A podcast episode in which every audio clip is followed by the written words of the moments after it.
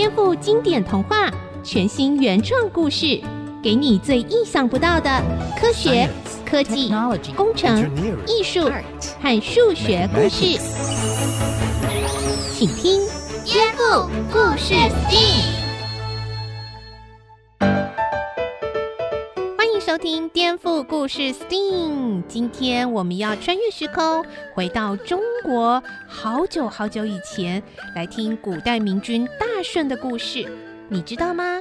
其实大顺很适合来到我们新竹哦，而且大顺那时候很会制作陶器呢。今天的节目会告诉我们陶瓷跟玻璃工艺的关系哦，一起来听今天的故事。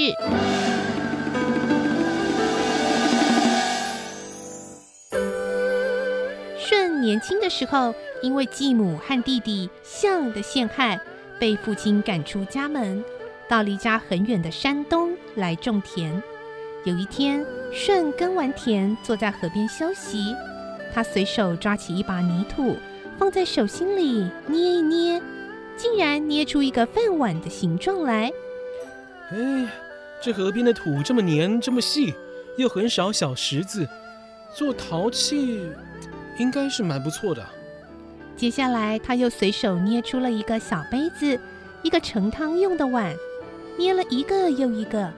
天渐渐暗了下来，舜还蹲在河边认真的捏着。从那天起，舜干完田里的活，就埋头做陶器。他先到河边挖土，回来后认真的揉搓，再依照自己的意思捏出碗、缸。瓮等各种形状来，捏好形状，把它们放到一个小土窑里，用很大很旺的火烧，烧好，在上面画上各种图案，再烧一次，最后就是坚硬的陶器了。嘿，不错不错，哎呀，就拿这个杯子来喝水吧。舜不管做什么事都很用心，即使是一个壶把或是一个小小的盖子。都小心仔细地捏了又捏，修了又修，非到完全满意不罢休。他也常常出外去寻找更好的土，又把土窑改高一点，加厚一点，这样烧出来的东西就更加耐用了。可是耐用的陶器大部分都会比较厚、比较重，有时候挑个水缸到河边取水，都会把人压得喘不过气来。舜常常想。有没有办法使陶器变得又轻又耐用呢？于是舜又到处去找更好的泥土，找了又找，终于发现一种颜色灰黑的泥土，摸起来细的像粉，捧起来也很轻。哦，这个就是我要的泥土，我还要用这种泥土来做陶器。舜同时又改良了烧陶的窑，让火的温度提高。用顺找到这种灰黑色的泥土烧出来的陶器，可以做的像蛋壳一样薄，非常的轻便，但是却很坚固耐用，颜色又黑又亮，好看极了。这就是中国历史上有名的黑陶。顺啊，做的实在太好了耶！可不可以送我一个？好啊，当然可以啊。顺很慷慨的把最好的陶器送人。朋友拿了这些陶器回家装米装水，用好久都不会坏，不禁暗暗佩服舜的手艺高妙。哎呀，这舜做的陶器真是太好了，又轻又好用。对呀，我要拿我种的青菜去跟他交换两个杯子。哎呀，我要拿我的鸡火去跟他换一个锅子啦。好啊，好啊，哎，大家都喜欢，我，我很高兴啊。说叔叔，你可不可以教我做陶的方法？可以呀。但是啊，要有细心跟耐心哦。嗯。有一天，有个矮矮瘦瘦的老头也来向舜要些陶器。哎，你好，我是特地从长江的南方来的，听说你的陶器做得好，我走了好几个月的路来找您啊。啊，江南来的？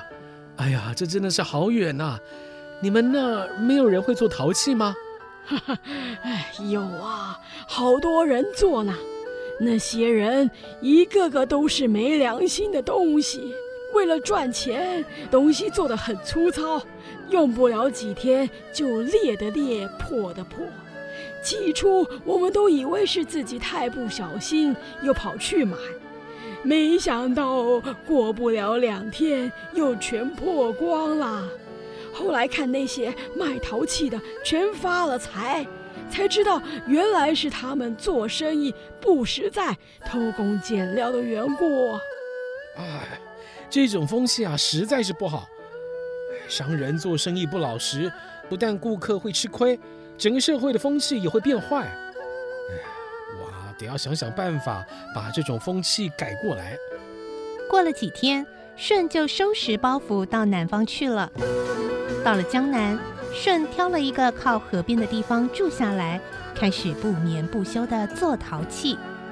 做好了一批批又轻又耐用的黑陶，挑到市集去卖。卖陶器哦，卖陶器哦，锅碗瓢盆缸瓮都有，好看耐用啊！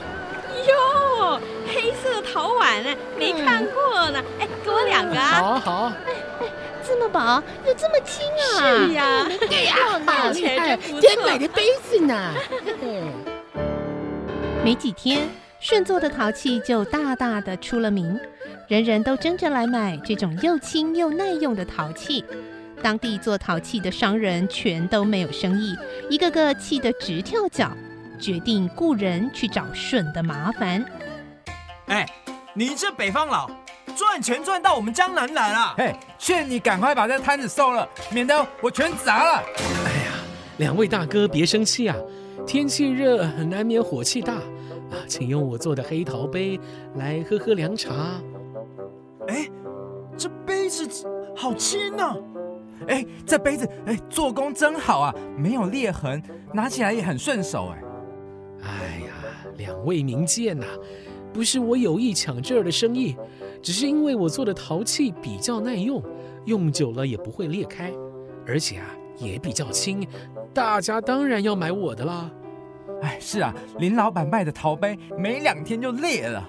对，我老婆上回用他那儿买的锅子来煮汤，结果漏的到处都是。江南这边的陶器都这样呢。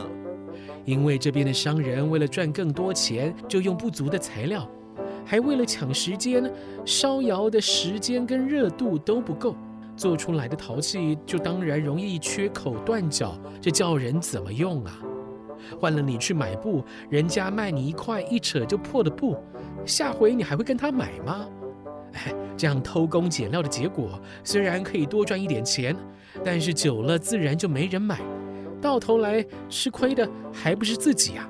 是啊，受教了，小兄弟，真是不好意思啊，还来找你的麻烦。我们也是混口饭吃。哎，您这杯子啊，我买四个。您讲的我都替他们惭愧了，你应该教教他们做事的道理。那那我也买一个锅子吧。两个大汉把舜带到了陶器商人前面，舜把这些商人说的都惭愧的低下头来。其中一个人好奇的摸摸舜做的陶器，你做的陶器为什么这么好啊？有什么秘诀吗？可不可以教教我们啊？什么秘诀也没有，只要肯用心，再加上一份爱心，就可以做得好。做陶器和做人的道理是一样的，比如选土的时候要仔细，揉土的时候要卖力，还有烧土的时候要有耐心。哎，这一下不都跟做人的道理相同吗？做出来的物品人人都要用，更要本着一份爱心，把它做得更好，让人人都方便啊。听完了这一番话，大家对舜又敬又爱，佩服他的为人。这些陶器商人回去以后，果然受了舜的感召，做陶器时不再偷工减料，每个人都把陶器尽量做得又轻又结实又耐用。他们的生意也渐渐好起来。舜看见这种情形，很高兴，便收拾行李回山东去了。临走的时候，那些淘气商人已经和舜成了好朋友。舜，哎，谢谢你教了我们做淘气和做人的道理。如今我们不但做生意做得好，内心也常常觉得平安快乐呢。舜在做陶器这件事上，充分表现了他的善良与仁厚。所以赢得大家的爱戴。后来连皇帝尧都知道了舜的德性，就把帝位让给他。舜果然成为一位仁厚爱民的好皇帝。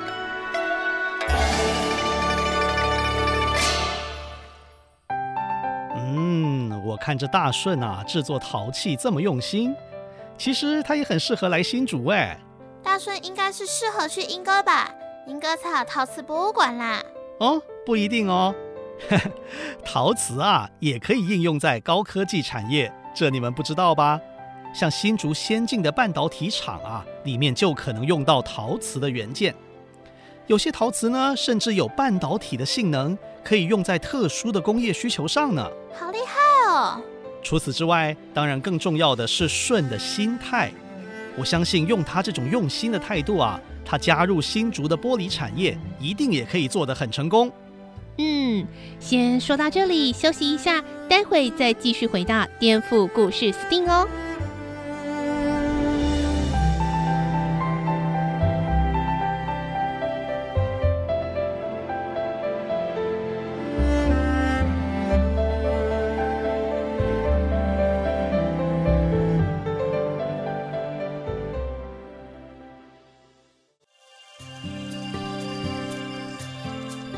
欢迎回到颠覆故事 STEAM。在今天节目一开头，小青姐姐曾经说过会来听古代明君大舜的故事哦。他会做陶器，不过呢，刚刚小青姐姐也说到这个陶器跟我们新竹有关系，那又到底是为什么呢？我们继续听下去喽。话说江南的人都很喜欢大舜做的陶器，都想跟他学习。这一天，有个年轻人走在市场上，自言自语的说：“我今天呢，一定要请教顺，为什么他的陶器这么好？到底是怎么做的？”市场上人来人往，这个年轻人就刚好看到了刚刚商人请教顺怎么做陶器。顺啊，你做的陶器为什么这么好？有什么秘诀吗？可不可以教教我们？对，我也想知道。其实什么秘诀也没有，只要肯用心，再加上一份爱心，就可以做得好了。哦，原来什么秘诀也没有啊！嗯嗯，那我应该也可以做得出来哦。家里附近就有很多土，我回去挖来用火烤烤看，如果做出漂亮的陶器，就可以卖个好价钱呢。其实年轻人没有专心听到顺后面所说的许多诀窍，他全当耳边风了。做陶器和做人的道理是一样的，比如选土的时候要仔细，揉土的时候要卖力，还有烧土的时候要有耐心。哎，这一下不都跟做人的道理相同吗？年轻人回去之后，就依照自己所听到的，先去挖了些泥土，加水，捏起杯子的形状，然后升起火堆，在火上烧陶。哎，怎么烧不成呢？裂开，呃，还变得硬硬的。嗯，哎哎，等等，我记得顺说要加上点爱心。啊，再来捏一个。这次，年轻人捏了一个小碗。啊，捏好了，呃，看起来不错呢。小碗啊，小碗，我爱你呀，我爱你。你要烧成一个美丽的碗，让我卖个好价钱。结果，这个小碗还是裂开了。碎成一团团的硬土。哦，这个舜还说没有秘诀，我我也加了爱心啦，怎么还是不成功呢？我要去找他问个明白。年轻人气冲冲的去找舜问个清楚。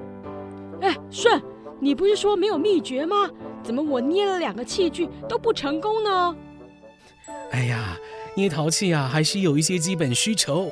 要找红白粘土，用石锤砸碎了过筛，掺入石英的粗砂或者云母矿砂制成陶泥，还要堆放之后才能用来制作。而且啊，烧的窑温度也要高才可以。我在教的时候还有提到，选土时要仔细，揉土时要卖力，烧土时要有耐心。这些啊，你可能当天都没听到吧？哦。哎，我当时太心急了，没有听清楚，就回去动手做了。对嘛？想一想，好的工艺品怎么可能没有秘诀呢？没错，用心跟用对方法都很重要。这个年轻人听话都没有听完，随便生火就乱烤土，做陶器又不是烤肉。因为古时候制陶的工艺知识没有那么丰富啊，谁知道陶瓷现在还可以用在高科技产品上呢？蒸汽哥哥，那新竹除了半导体工业，还有什么很有名啊？我知道，是玻璃。嗯，没错，这是正确答案之一哦。玻璃产业在新竹也很发达。舜啊，制作陶器这么用心，当然也很适合来新竹制造玻璃的器皿。哎，对哦。做玻璃在细心耐心这方面是一样的。好啊，既然说到这个，就让我来一段颠覆版的故事，让顺啊出现在新竹吧。哎，这一次烧制的碗，嗯，很好拿哎。大顺你好。哎，呃，刚才这里还没人的，呃，怎么？哎，敢问先生是？哼哼，大顺。我来自几千年之后，我是个时光旅行者，你可以称呼我为 F。啊，啊，哎哎，F，哎，还真是个奇怪的名字啊！哈哈，别提了啊，我读过你的故事，所以特别从几千年后来欣赏你的手艺。啊，几千年后？哎呀，我是不是还在做梦啊？哎，我打你一下就知道了。哎哎哎，会痛哎！哎，耳闻你的陶器是早期陶艺的里程碑，因此呢，我想亲眼目睹。哦，没有想到这个小小的杯盘也可以变成故事，流传久远啊！好，好，好，哎，来，请看，哎，这个是我今天烧制好的碗。嗯，在这个时代能够有这样的品质，哈，真是用心了。不敢，不敢，尽力而已啊。哎，请问这位兄台，数千年之后的陶器有什么变化呢？这个嘛，在制作工具上呢是更为先进了，会像岩浆一样用非常高的温度烧制，成品的质地跟色泽呢，就像宝玉一样的坚硬、细致、温润，称之为瓷。哦，哇哇哇，真是想一探究竟啊！除了瓷器之外呢，还有一种物件叫做玻璃，是透明的。拿起来可以穿透直视后方的景物哦。哦，哇，这个真是奇闻了，要怎么做到啊？这是用沙子经由高温提炼出来。哦，沙子，哦，愿此生可以一见。那么大顺，您可愿意与我一游？哎，去哪？啊！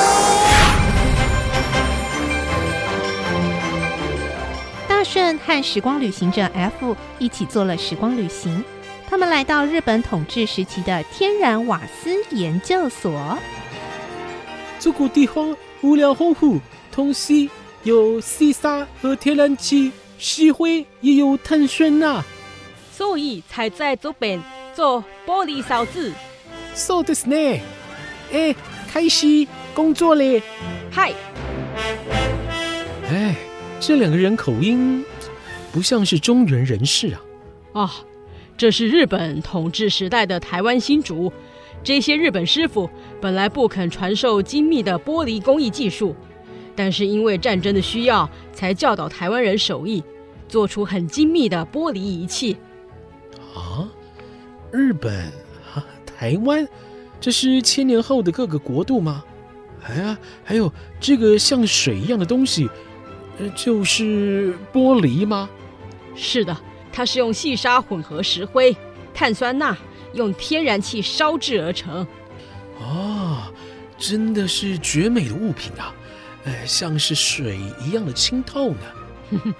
这是用高温烧融的细沙，冷却之后就会变成玻璃啦。哦，还有啊，他们两位师傅看起来是非常专注呢。哦，这是因为制作这些医疗工业用的玻璃仪器需要高度精密技术，过程当中必须相当的专注和细心。哦，这就跟我们在捏制陶器的时候一模一样。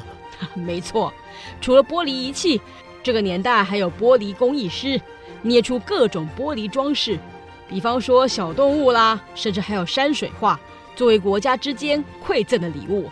哦，了不起呢！哈哈，真希望能够拥有这些透明的宝石啊！啊，来吧，这个烧杯送给您。呃，这这真的吗？哎呀，看这晶莹的质地。呃，请问这个杯子可以盛水吗？当然可以，还可以放在火上加热呢。哦，如此清透，如此细薄，还可以抵挡住火烧。哎呀，我真是自叹不如啊！不过啊，虽然科技一直进步，工艺之美依旧打动人心，所以呢，人们还是会以高价购买古老美丽的工艺品。啊，我们也该离开这个时代了，让我送您回去吧。啊，谢谢兄台。啊，我好像是做了一场梦啊！哎，要走了，先说一声啊。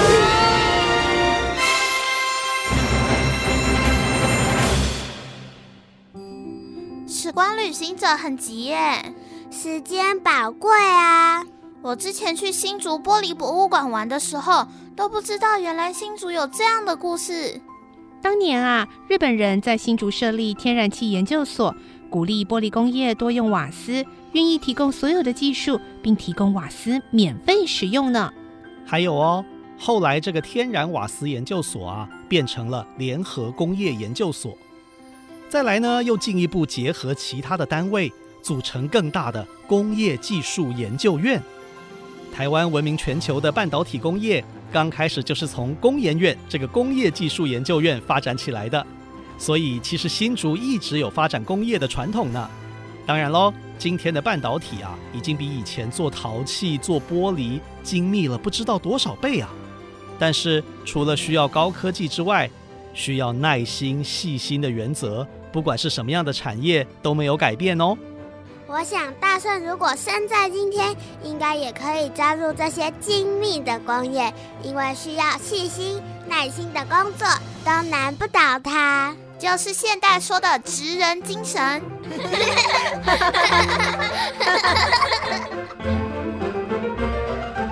接下来，我们就来听听蒸汽哥哥特别为了今天的故事，为我们访问了专家哦。赶快一起来听吧！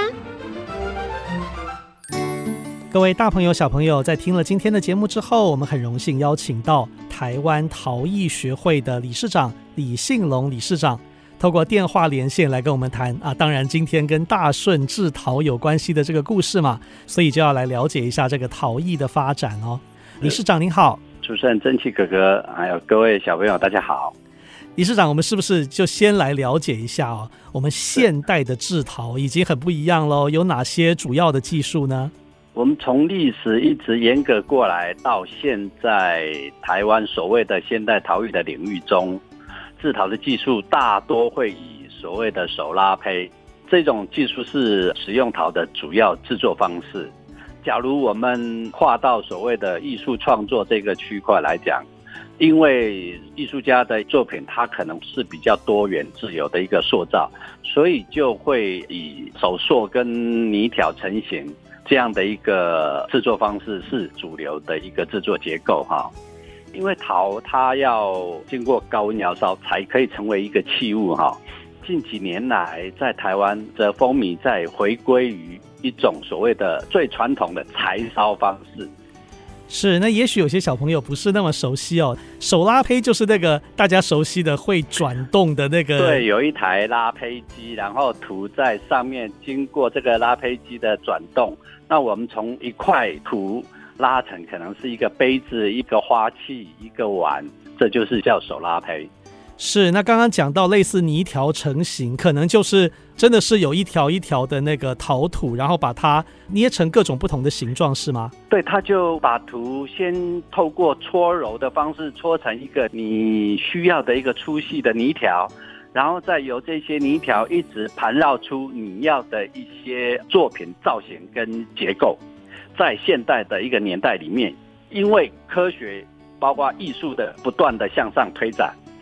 陶瓷已经从早期所谓的生活器物，然后延伸到所谓的观赏的陶瓷工艺美学，推向了纯艺术创作这样的一个格局。哇！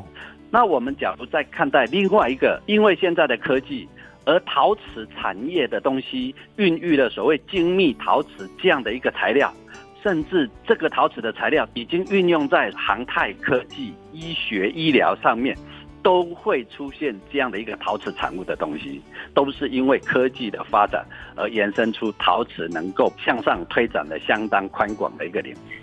哇，那就好像我们最近讲到 STEAM 教育哦，里面有科学、科技，也有艺术。那真的现代的陶艺，不管在科学、科技、艺术，都有很大的发展。是是，非常谢谢理事长，谢谢你，谢谢。